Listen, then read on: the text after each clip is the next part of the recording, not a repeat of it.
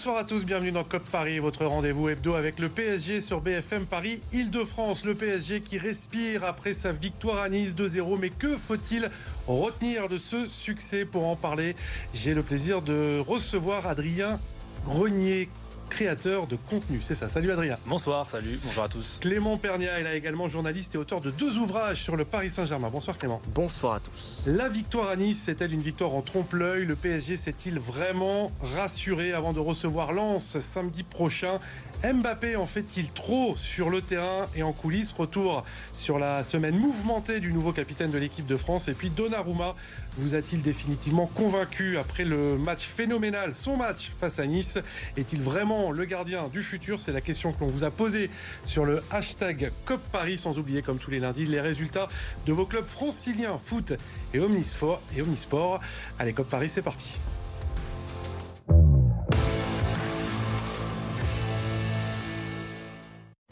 Le sursaut et la réaction étaient attendus. Le PSG n'a pas déçu. Dans ce registre-là, au moins, on va revoir les images de la victoire samedi soir à l'Alliance Riviera. Et après deux défaites de suite à domicile, le PSG est donc venu s'imposer à Nice 2-0. Ouverture du score signé Léo Messi à la 26e minute sur un service du toujours très très bon Nuno Mendes. Messi buteur, puis passeur décisif sur ce corner à l'entame du dernier quart d'heure. Le coup de tête rageur de Sergio Ramos de retour de blessure permet au PSG de se mettre à l'abri dans le dans un match où le PSG a été bousculé, dominé et sauvé. On y reviendra euh, par euh, Donnarumma. Je vous propose tout d'abord d'écouter la réaction de Christophe Galtier juste après le match sur cette victoire et le contenu proposé par les Parisiens. J'avais à demander à, mes joueurs d'être très compacts, de peut-être changer de style de jeu pour euh, montrer une plus grande solidité, à être plus solidaire, être plus accrocheur. C'était sûrement pas un grand football du Paris Saint-Germain, mais il fallait il fallait les convaincre de jouer ce football-là pour se donner plus de chances euh, de l'emporter.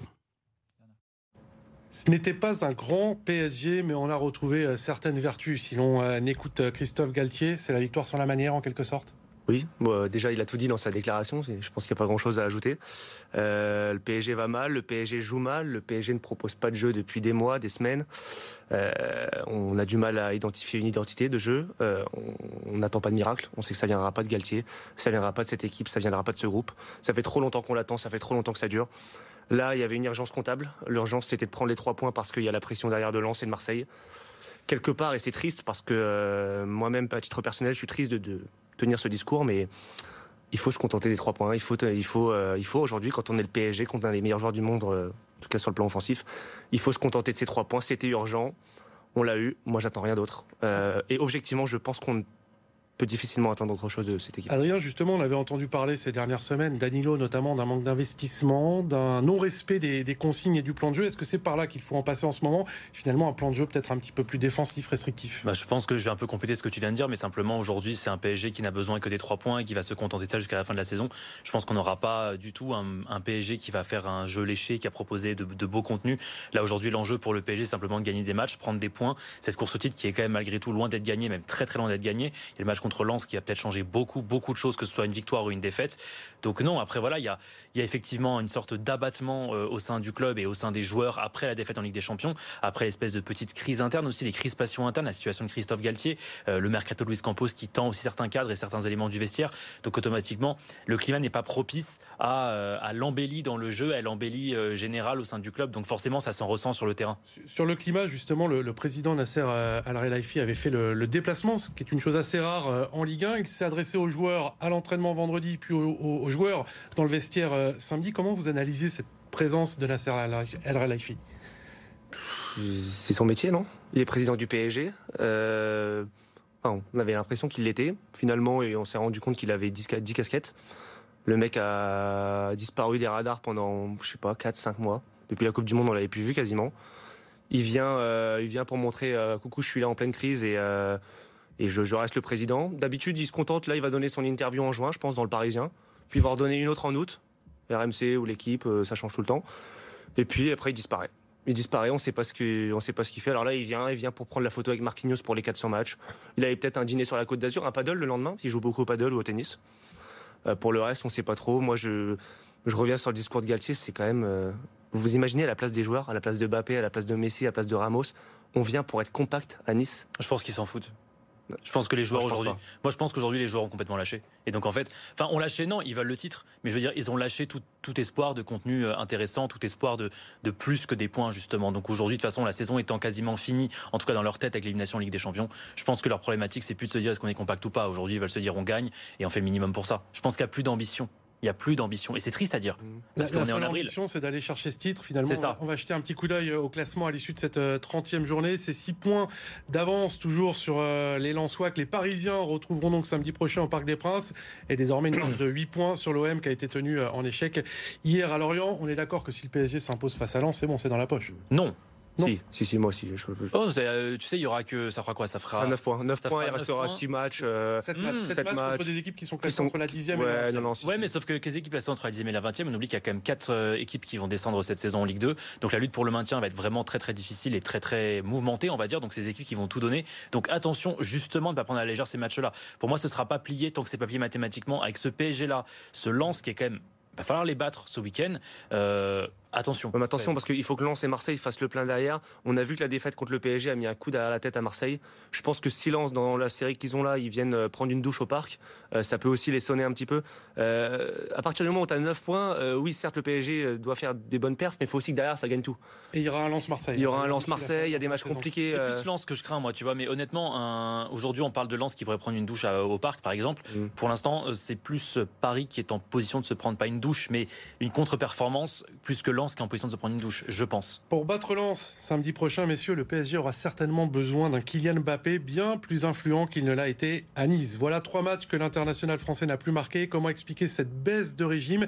Élément de contexte tout d'abord avec Christophe Galtier qui revient sur le match de Mbappé à Nice. Il était euh, très incertain.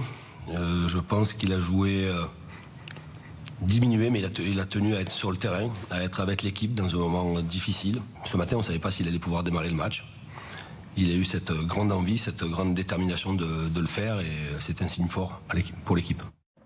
Kylian Mbappé très diminué qui joue les 90 minutes pleines, vous en pensez quoi? Je pense que c'est vrai. Je pense que c'est vrai parce que vendredi, déjà en conférence de presse, il expliquait déjà que Mbappé avait dû écourter sa séance. Donc je pense que beaucoup pensent que. Au-delà de la véracité, qu'est-ce que ça dit finalement de. Dit simplement, ça, ça, dit d'un Paris Saint-Germain qui cette saison fait encore une fois jouer ses joueurs qui sont diminués physiquement. Ça arrive avec Neymar après la Coupe du Monde, ça arrive avec Ramos, ça arrive avec Hakimi, ça arrive avec Verratti, ça arrive avec beaucoup d'autres joueurs. Donc finalement, aujourd'hui, il n'y a que ça. On peut remercier Campos pour son mercato et pour la manque de profondeur de banc qui était qui est un des objectifs un des objectifs de l'été pardon.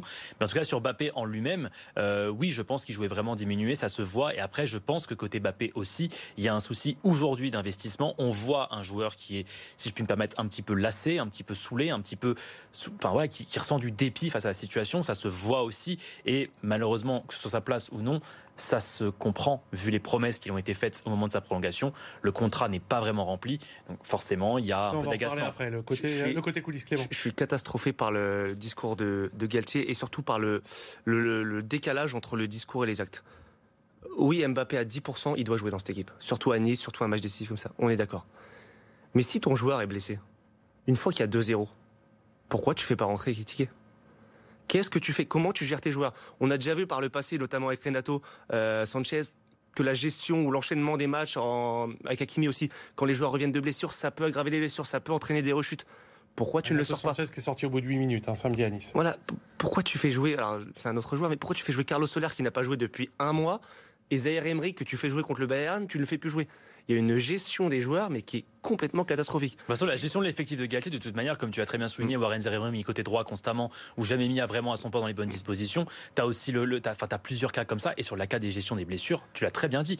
Comme je disais avant, Ramos, Neymar, Hakimi, c'est pas la première fois que finalement des mecs blessés jouent, et à la fin, bah, ça arrive avec Neymar qui s'est pété par exemple, ou Ramos qui a été absent aussi à un moment donné à cause d'un truc au mollet, je crois. Donc, enfin, c'est la, gestion d'effectifs de Galtier et la gestion aussi bien des, des, hommes que des formes n'est pas bonne depuis le début de la saison. Pour, revenir sur la gestion du, cas Mbappé, euh, Mbappé, euh, il enchaîne énormément depuis le, début de saison. Il a déjà disputé, on va voir la statistique, 46 matchs, toutes compétitions confondues entre le PSG et l'équipe de France pour 42 buts.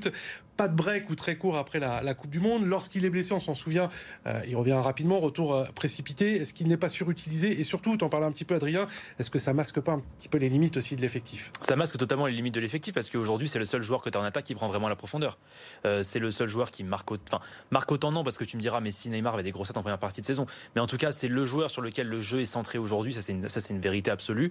Euh, et c'est le seul joueur qui prend la profondeur. Donc, automatiquement, euh, tu le fais jouer même quand il n'est pas à 100%, parce que tu n'as personne derrière et que ton seul backup, c'est Ego Ekitike, qui peut être un garçon très sympathique, mais qui aujourd'hui n'a pas le niveau euh, requis euh, pour être au PSG. Et c'est pas, une c'est pas, pas, méchant de le dire. Le niveau, il l'aura, il l'aura forcément pas. Si, je suis pas là pour le défendre, mais il l'aura forcément pas s'il joue 0 minutes à chaque fois. En plus. Euh, pour Mbappé, il y a aussi, on a le droit. Je pense qu'on a le droit quand même, même si c'est un joueur magnifique, de, de de poser les limites de son jeu en ce moment. Il, faut dire, il est pas bon depuis trois semaines, un mois. Euh, c'est un joueur qui prend la profondeur, c'est vrai, mais il la prend plus. Donc c'est embêtant. Il, il, revient dans ses travers de début de saison où il demande le ballon dans les pieds comme Neymar. Sauf que le jeu du PSG qui est malheureusement si réducteur, comme on l'a évoqué tout à l'heure, c'est donner la balle à Messi qui lui donne la balle à. Et Christophe Galtier, euh, samedi en conférence de presse, parlait d'un manque de soutien également pour euh, Kylian Mbappé. On va en reparler de Kylian mm. Mbappé, euh, les amis. Petite coupure pub et on se retrouve dans quelques instants sur COP Paris.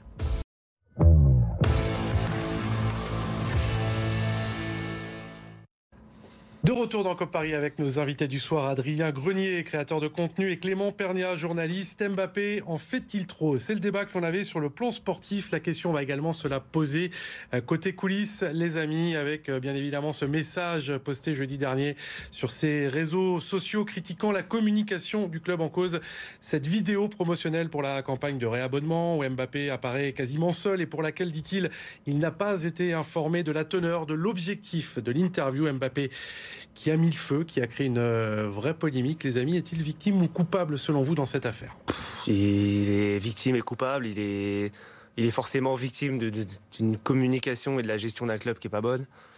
Et il est coupable parce que le Kylian Saint-Germain, il l'entretient lui-même quand il veut pas sortir, quand il refuse de sortir, quand il veut être au cœur du, projet, quand il veut être au cœur de toutes les opérations commerciales, de sponsoring, de marketing. Euh, quand il place ses potes dans le club. Oui, voilà. Le, le, le système Mbappé aujourd'hui, et quelque part, euh, c'est, je dis pas que ses, prestations le légitiment complètement, mais il y a quand même une part de, logique dans tout ça. Euh, il l'entretient. Euh, après, après dans, son contrat, y a, je pense, il y a forcément des tout ça, c'est dealer les opérations commerciales de communication, etc.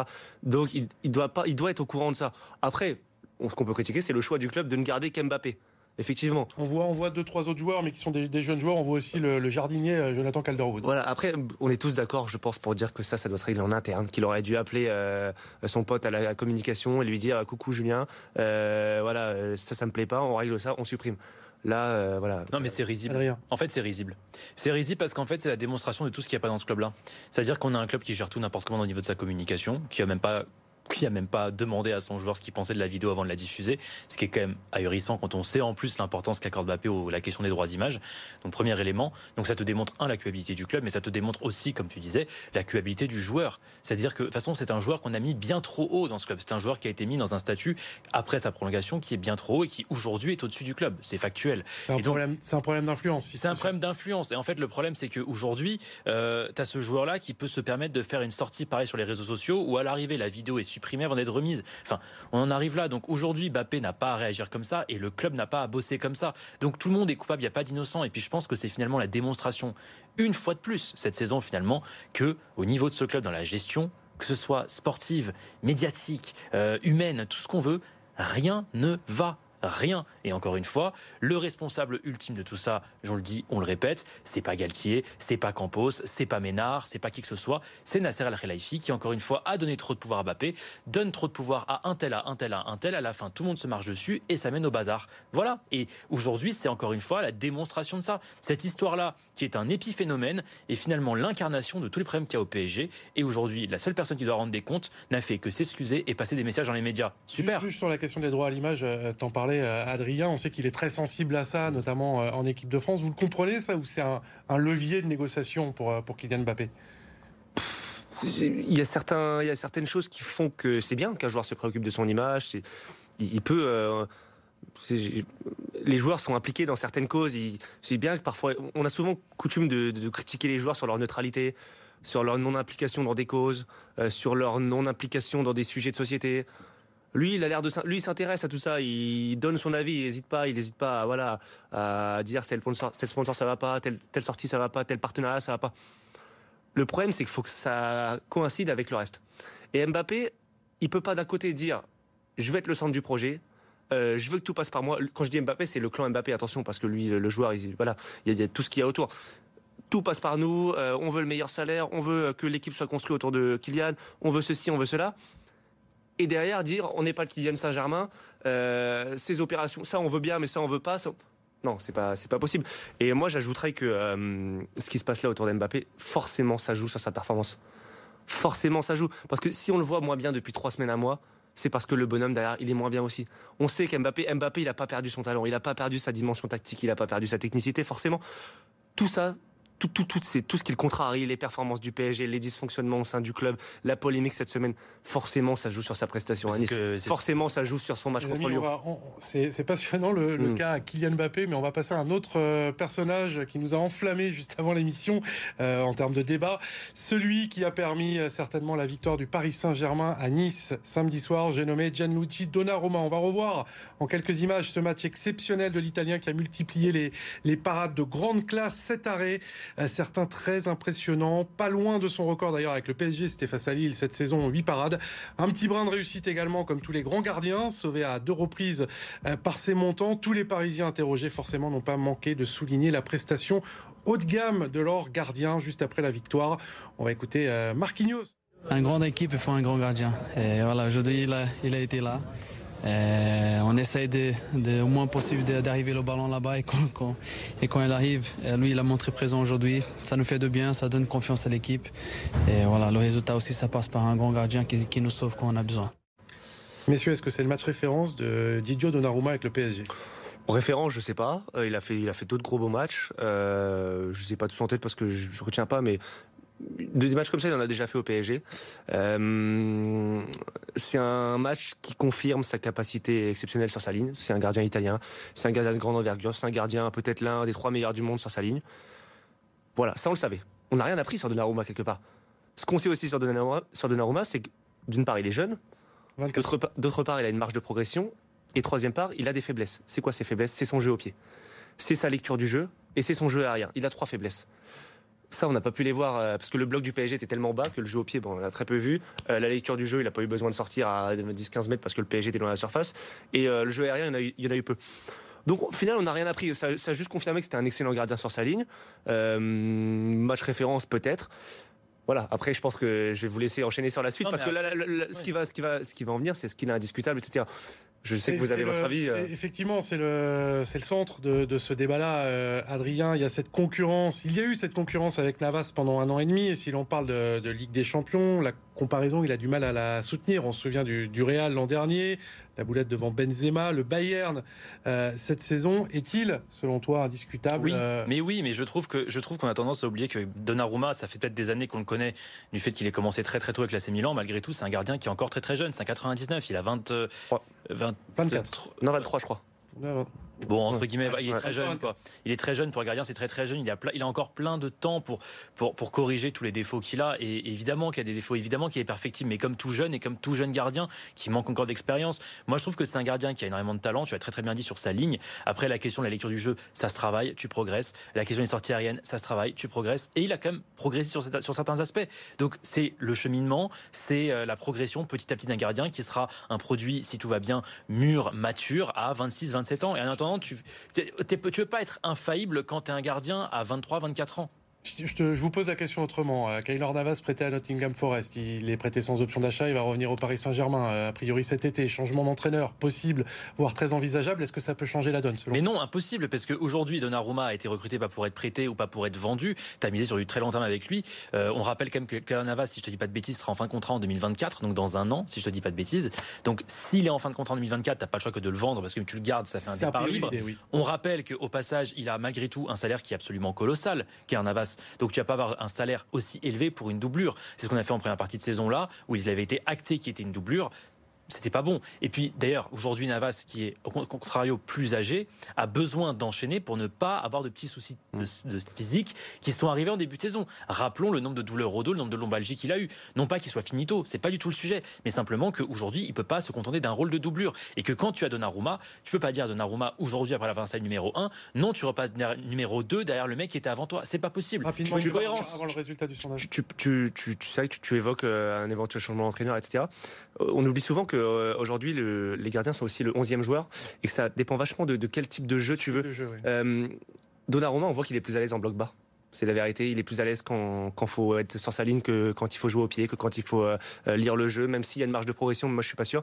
Si tu un entraîneur qui dit je veux un bloc haut avec Kélan Navas, personne te dit que, qui est plus à l'aise évidemment au pied en lecture du jeu, personne te dit que Navas ne serait pas remis euh, titulaire. Moi, je suis plutôt contre, je suis plutôt d'accord avec Adrien. Je pense qu'il faut garder Donnarumma pour l'avenir parce que économiquement, etc., c'est plus avantageux. Mais on, va, prendre l'avis justement de nos téléspectateurs et des supporters. On vous a demandé sur le hashtag euh, COP Paris si Donnarumma était l'indiscutable numéro un pour le futur au Paris Saint-Germain. C'est très très serré. C'est un petit nom, messieurs.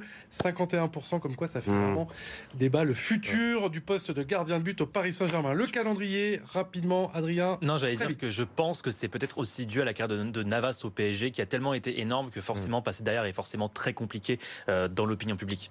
mais pas tout en Donnarumma malgré tout. Le calendrier du PSG, prochain match donc samedi 21h euh, avec une rencontre qui sera certainement décisive pour le titre choc au sommet entre le PSG et son dauphin, le RC Lens. 6 points d'écart. entre les deux clubs. La fin de saison, ce sera essentiellement des clubs de la seconde partie du tableau. Et comme il n'y a pas que le PSG dans la vie, on termine avec les résultats de vos clubs franciliens. Le tout résumé par Julie Alap.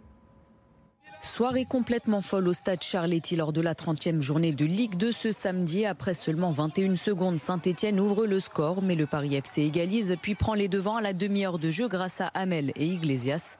Les Stéphanois reviennent à hauteur dans la foulée, puis l'emportent finalement 4-2. 12e défaite de la saison pour les hommes de Thierry Lauré, 9e du classement. Ils pointent à 16 longueurs de la deuxième place, synonyme de montée en Ligue 1. Paris a brillé face à Limoges, délocalisé à l'accord Arena. La 28e journée de Betclic Elite est maîtrisée par les Parisiens. Goulding et Sims compilent 39 points à eux deux. Tyron Wallace signe lui un triple-double, 14 unités, 11 rebonds, 12 passes. 88-81, Paris occupe désormais la dixième place au classement et se replace dans la course au play-off. Boulogne-le-Valois s'est de son côté imposé face à Strasbourg avec un très très grand Victor Wembanyama. Le Français signe un double-double avec 29 points et 16 rebonds. 93-80, les Metropolitans sont toujours bien accrochés à leur deuxième place au classement. Paris Saint-Cloud devait s'imposer face à Cannes pour terminer à la première place de la saison régulière. C'est raté. Les Parisiennes ont été balayées 3-7-0, 25-19, 26-24, 25-18. Elles débuteront les phases finales le week-end prochain face à Pays d'Aix-Vénel en quart. Une opposition au meilleur des trois matchs dont le premier aura lieu dans la capitale. Pour rappel, Paris n'a plus été sacré en championnat depuis 1960. Comme Paris, c'est déjà fini. Un grand merci à Adrien Grenier et Clément Pernia. Merci messieurs. Merci, à toi. Un grand merci également à Jordan Le Sueur en régie et à l'édition. On se retrouve lundi prochain. Débrief PSG Lens et un invité en plateau, Denis Troche. Très bonne semaine à tous.